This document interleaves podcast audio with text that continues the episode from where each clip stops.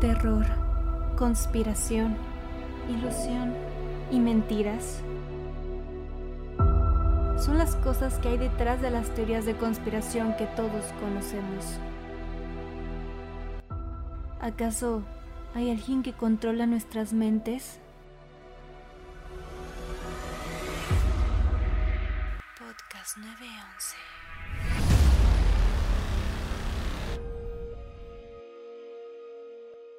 Hola, ¿cómo están? Se acerca Halloween en unas pocas horas y hoy queremos hacer un episodio especial contando experiencias paranormales que nos han pasado cada uno de nosotros. Y bueno, yo voy a, contar mi historia. Me voy a enfocar más que nada en las parálisis de sueño.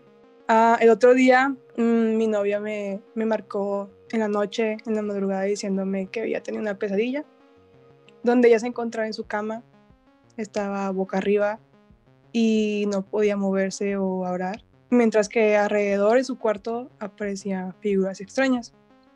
Y entonces yo me acordé que hace exactamente dos años tuve una etapa donde las parálisis de sueño eran como que muy constantes en mi vida, que incluso no quería dormir y me esperaba que amaneciera o dormir en las tardes porque tenía demasiado miedo porque en verdad pasaba todas las noches. Y la primera, bueno, la, primera parálisis de sueño que me pasó fue algo muy fuerte que sí me marcó mucho lo sigo recordando. Era de madrugada, de pronto despierto, pero no puedo mover ningún músculo ni mi cuerpo. Intentaba gritar, pero tampoco podía emitir un sonido. De pronto, atrás de mí aparece una señora con apariencia de señora india americana.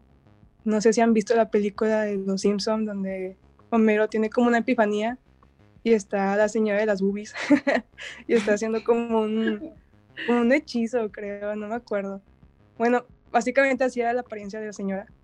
Eh, tenía cabello negro largo, trenzado, y me detenía con las manos, con sus manos en los hombros, para que no me pudiera levantar. Y la señora estaba como en trance, decía palabras que no son del idioma español, no, y no supe cuál era, la verdad. Intentaba gritar gritar y no podía. Y de pronto la señora como cambió mmm, empezó a decir Padre Nuestro y me asusté más porque dije, no, esto sí lo conozco y me dio más miedo y solamente me acuerdo que me esforcé demasiado por moverme y ya de pronto todo paró y desperté toda asustada y esa fue como la primera noche donde empezó todo. Después vinieron muchos más que la verdad no aparecían figuras, solamente era como yo despertando sin poder moverme y así pero uno que sí recuerdo, eh, tomé la siesta en la tarde, de pronto despierto, igual me puedo mover o, o hablar, y estaba viendo la, una pared de, de, mi recámara y empiezo a escuchar voces. Eh, casi todas eran como femeninas y había una masculina que resaltaba más que las otras. No supe qué decía, igual, un idioma que no conozco o he escuchado antes en, ese misma, en esa misma época me pasó un viaje astral, pero no provocado por mí, o sea, fue involuntario. Um, y también he escuchado esas voces en mi, en mi viaje astral y me asusté demasiado, estaba flotando en mi, en mi cuarto y veía mi cuerpo y así. Y, y después pues, desperté.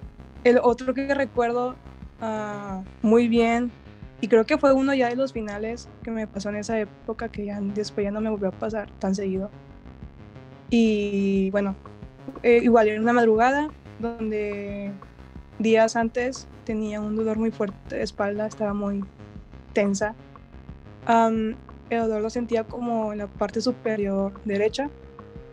Y total, fui a dormir y de pronto me encuentro en la parálisis de sueño y había un, un ser, un humanoide color negro al lado de mí. Eh, él me empuja para que me ponga en una posición donde le esté dando la espalda a él o ella, no sé, no sé si tenga género. Y de pronto saca como una extremidad y se forma como una mano, pero no era una mano humana, simplemente era una forma no definida. y esta entra en mi, en mi espalda donde sentía dolor y se mete de que dentro de mí, literal, dentro de, de mi piel, de mis huesos, de mis músculos, no sé. Y se os juro que parecía todo irreal, era como, como en películas. Y no sé, duró unos segundos, saca la mano, extremidad, lo que sea, y ya simplemente desapareció. Mm, desperté, eh, volví a dormir, no le di importancia y después a la mañana siguiente noté que ya no había dolor y los siguientes días tampoco apareció. sí, está fuerte, está fuerte la historia que acabas de contarnos, bueno, las historias. Sí, yo creo que eso, lo de la parálisis del sueño es algo muy fuerte y no me ha pasado, a mi novio sí le ha pasado y creo que, que es una experiencia muy fuerte que sí puede dejarte traumado. A mí ya me ha pasado varias veces. De hecho, el semestre pasado, no, no sé si fue por tantas tareas o qué roña, pero los últimos, las últimas semanas sí era cada rato y estaba muy feo porque sentía como que me retumbaba el oído y escuchaba voces y estaba muy gacho. Eso no fue la primera vez que me pasó ya. Igual ya tengo rato que de repente me pasa o si estoy muy estresada y se siente muy feo. Entonces sí entiendo tú, entiendo cómo te sientes, se siente gacho. A mí, pues la verdad, así parálisis del sueño, así tan gacha como te pasó a ti, no me ha pasado. Me ha pasado súper leve que, pues sí, o sea, no me puedo mover, pero a ratito, a ratito ya. Por así tan gacha como te pasó a ti, wow, no, ni espero que me pase.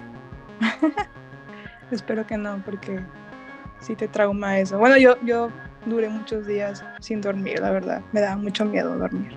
Pues según yo, bueno, lo que me acuerdo, lo que he investigado es de que científicamente estás en una, entre el sueño y la realidad y como que tu mente se confunde y por eso lo interpreta como si fuera real, pero en realidad es un sueño, no sé, algo así. Normalmente en el momento de comenzar a dormir o en el de despertarse, o sea, mientras estás tú ahí, este, quedándote de mimirir, pues se, se, despierta tu cerebro, pero el cuerpo no, entonces te quedas tieso.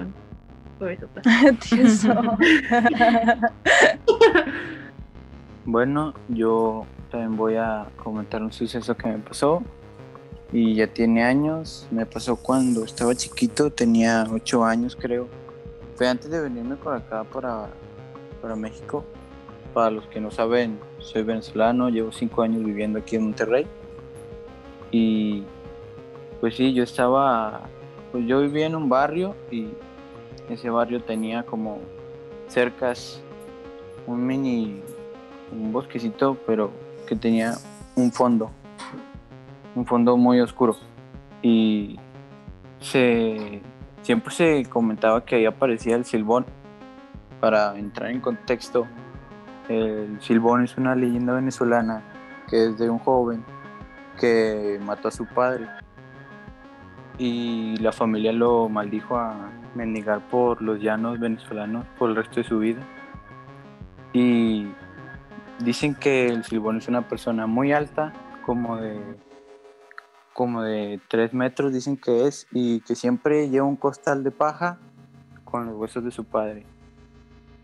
Y yo estaba un día en la noche, ahí en el barrio, y pues me dio curiosidad de ir a ver qué pasaba estaba un poco iluminado al principio, pero ya cuando te ibas más, más, más por el fondo, sí se hacía muy oscuro, o sea, no se veía nada. Y si te llegas a perder, sí me llegué a perder ahí. Y fue algo, y desde que me perdí, me, me dio muchísimo miedo porque yo ya sabía que habían dicho que ahí se aparecía el silbón y, entré en pánico en ese momento y empecé a correr a correr a ver a dónde iba y no veía fin, o sea, veía todo oscuro, me chocaban ramas y hojas en los ojos, hasta que decidí calmarme tantito y me, me quedé parado. Y en eso que escuchó un silbido, que, que dicen que el silbido pues de esa leyenda es, si lo escuchas lejos es que está cerca, si lo escuchas cerca es que está lejos. Y yo lo escuchaba lejos no, hombre, me entró un miedo, pero un miedo feísimo, feísimo, feísimo. Empecé a sudar, me toqué la cara y yo no sentía que estaba sudando. Me toqué la cara y estaba empapado de sudor. Que fue donde entré en mega pánico y salí corriendo. Salí corriendo hacia donde, hacia donde no veía, pero salí corriendo. Y en una de esas me caí y me caí gacho porque pues, estaba corriendo a la velocidad máxima que tenía y me pegué y caí de cara.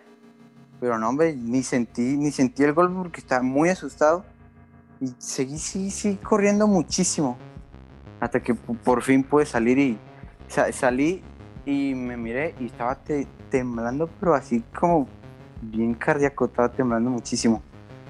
Y me acuerdo que desde ese día no volví a ir a, a ese bosque porque me dio demasiado miedo y, y no la pasé horrible.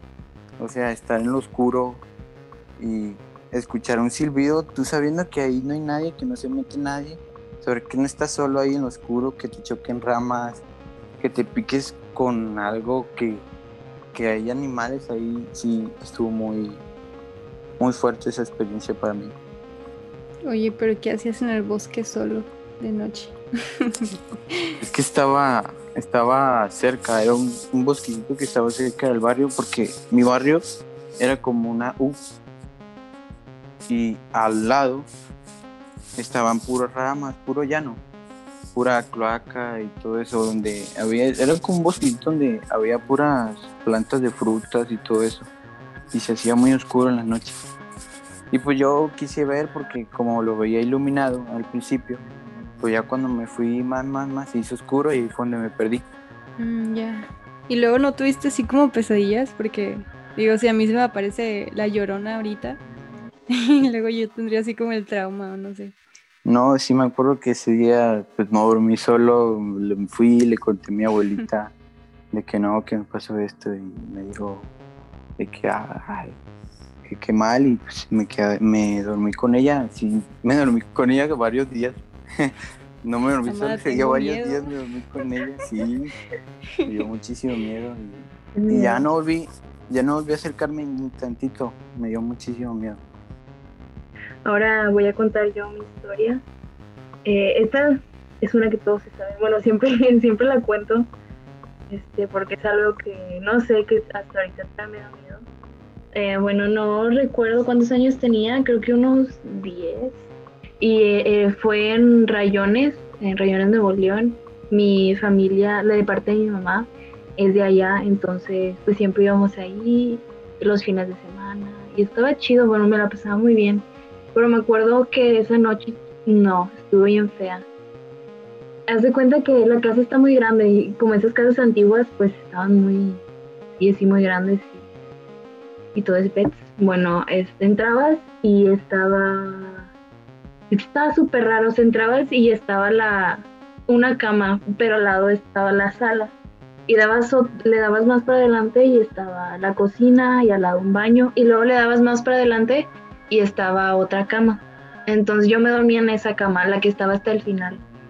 Y se cuenta que había una puerta y esa puerta daba para el patio. Y el patio estaba bien bonito y tenía árboles y todo. Bueno, entonces esa noche yo me dormí con mi hermano y con mi primo y yo estaba mero en medio. Y siempre contaban ahí de que nada, que tocan la puerta y todo eso. Y yo, pues yo sí bien miedosa, entonces estaba de que no, me, me, me van a jalar las patas. Entonces estaba así al pendiente y ya me estaba quedando dormida y pues mi primo y mi hermana ya estaban bien jetones. Entonces yo voy escuchando que van tocando la puerta y yo estaba, sentía que, que se me salía el alma, tenía mucho miedo. Y pues hasta me quedé tiesa, no sabía ni, ni a quién hablarle. Y ya desperté a mi, a mi hermano y a mi primo, pero pues todavía, todavía estaban este, medio modorros y no se despertaban y cada vez se escuchaba más recio que tocaban la puerta y era esa, eran esas puertas de, de, lámina que se escuchan bien recio.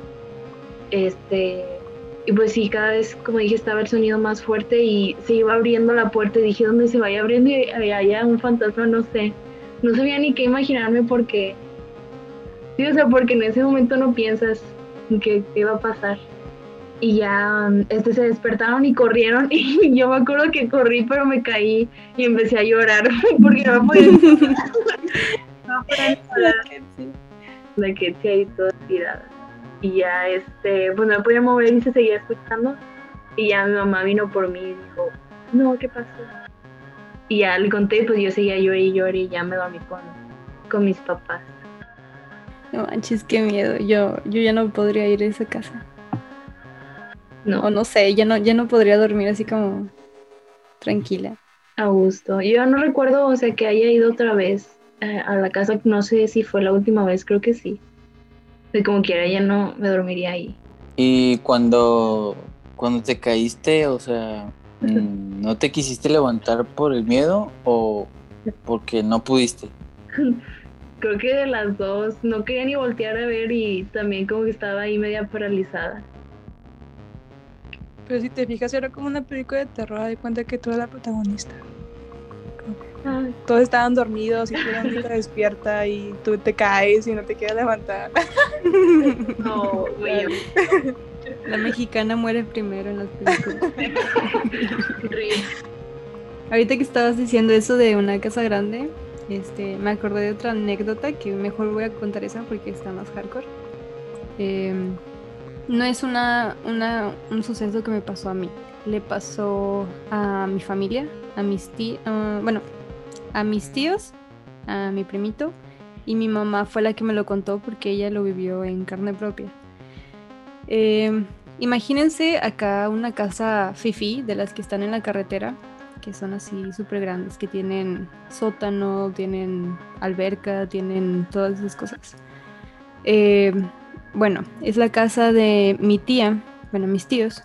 Y en esa época eh, yo tenía como dos años, mi primito también tenía dos años. Eh, y contrataron a una bruja, una bruja que quisiera como exorcismos o que limpiara así como las casas de las, los fantasmas y todas esas cosas. Porque había muchos sucesos paranormales que sucedían ahí. Eh, entre esos atacaban a mi primo, le aventaban el andador o amanecía con rasguños y pues tú como papá viendo eso a tu hijo de dos años, pues sí te asustas, ¿verdad? Entonces iban a hacer como este tipo de exorcismo y tenían que ir varias personas para que estuvieran rezando mientras eh, la bruja hacía todos sus rezos y eso. Mi mamá fue una de las requeridas para ir a hacer esto y pues sí, empezó, eh, empezaron pidiéndoles que pues tenían que rezar, eh, no me acuerdo si era el Padre Nuestro o algo así, y tenían que protegerse con aluminio. Lo hacían como bolita y lo ponían en el ombligo, luego hacían como un cuadrito y se lo pegaban en la nuca y tenían incienso como para armonizar el ambiente. Y pues en eso consistía. Ellos iban a hacer como un recorrido por toda la casa con el incienso para que pues todos estos fantasmas que estaban atacando a la familia se fueran. Entonces, eh, era una, es una casa que tiene tres pisos. Eh, empezaron por el segundo piso, que sería el, donde están todas las recámaras. Eh, subieron y apenas iban entrando a la casa, subiendo por las escaleras. Y para esto estaba todo en obscuras, tenía que hacerse con la luz apagada. Entonces ellos no podían ver mucho, nada más con la luz que entraba de afuera. Y mi mamá me contó que apenas subían y se veía como humo negro, como si fuera neblina, saliendo del piso. La bruja les dijo que eran como larvas de los fantasmas, como, como donde se iban creando las, las entidades y pues ellos iban, iban rezando y todo esto y llegaron como a una salita que estaba entre todos los cuartos. En esta salita pues estaban todos los juguetes de mi primo y tenían un Spider-Man que era de peluche, no tenía nada de luces ni nada de eso. Y el peluche empezó como a mover los brazos y se le prendían de los ojos como luces rojas, pero pues era un peluche literal, no tenía nada de mecanismo. Y pues ya la bruja empezó a trabajar en él y hacerle como rezos y toda esa cosa. Y ya eh, dejó de moverse. Y empezaron a hacer como el recorrido por todos los cuartos. Pasaron al cuarto de mis tíos y mi mamá me contó que igual se veía como la neblina saliendo de la cama, pero eh, la bruja empezaba a hacer como los rezos y donde terminaba el trabajo se veían como luciérnagas, como chispitas, que era donde ya estaba como haciendo efecto todo eso. Continuaron por los cuartos y fueron al cuarto de mi prima, que era mayor, y mi mamá me contó que podían ver como en el closet de mi, del cuarto de mi prima como una silueta muy alta de un hombre y ese era otro fantasma que estaba en el cuarto de mi prima y prácticamente me lo describió como Slenderman, así un hombre alto de brazos y piernas muy largas, pero era así como todo negro, sí, de hecho. Y este y pues ya igual empezaba a hacer como los, los trabajos y todo esto y así. Y luego eh, pues era una casa de tres pisos. Pasaron a la parte que era como la media, donde estaba la cocina, estaba el cuarto de limpieza, estaba la sala, el comedor y todo eso. Mi primito pues tenía dos años, apenas empezaba a hablar y él decía que entre el comedor y la sala había un, un lobo. Este, él, él le decía así, un lobo. Porque, bueno, no sé si saben que los niños cuando son pequeños pues tienen como no tercer ojo, pero sí, sí pueden percibir o, como... Ah, sí, sí. Sí, o sea, tienen como más recepción a todo eso. Sí, exacto. Ya no me voy a acercar a mi hermano después de ese comentario. No, pero, o sea, son los chiquitos. Y, y pues así, mi primito decía que ahí veía un lobo. También trabajaron ahí y todo eso. Bajaron al sótano y en el sótano tienen como su... Este, tienen como un baño abajo y la bruja les decía que en ese baño era como el portal de, de Coraline, no sé si lo ubican. Eh, sí, la puerta al otro mundo. Ajá, sí, pero no era una puerta, era como un portal que era por donde entraban todos estos fantasmas, que ya le dicen entidades, y se suponía que por ahí entraban todas esas cosas. Total, hicieron todo el trabajo, rezaron y bla, bla, bla la bruja metía como esos fantasmas que eran malos, los metía en un espejo circular. Y luego al final de todo esto eh, lo envolvió en una manta roja y creo que esa manta la, la, tiraron en la presa de la boca o algo así. O sea, creo que, que así era como se deshacía de los fantasmas. Y mi mamá sí se quedó muy sorprendida porque me dice que pues tú vas como mm, Sí, o sea, vas como cegado, como negado a que todas esas cosas pasan y luego lo vives y dices, ay, güey, o sea, está, está muy cabrón todo esto. Y si era real que el niño veía fantasmas, y si era real que se sentían vigilados cuando iban al baño, cosas así. Entonces, pues sí, no es algo que me pasó a mí, pero sí desde que desde que yo estaba chiquita me lo contaban y era como, ay, no manches. Y pues ya después de todo eso eh, se dieron cuenta que era brujería que les estaban mandando a ellos, a mis tíos. Los veían muy felices, entonces los mandaban como brujería negra. Y pues ya pasó todo esto y ya vivieron felices para siempre. y así. No, qué miedo. No manches. Mm. siempre me ha dado como, ay no, como que mal esposa. De hecho, a la esposa de, de mi hermano le, le pasaba mucho eso de, brujería. Nos contó, yo dije al principio de que de fake, pero después su mamá también ya empezó a decir que, pues ellos de hecho, pues siempre han tenido problemas y todo eso.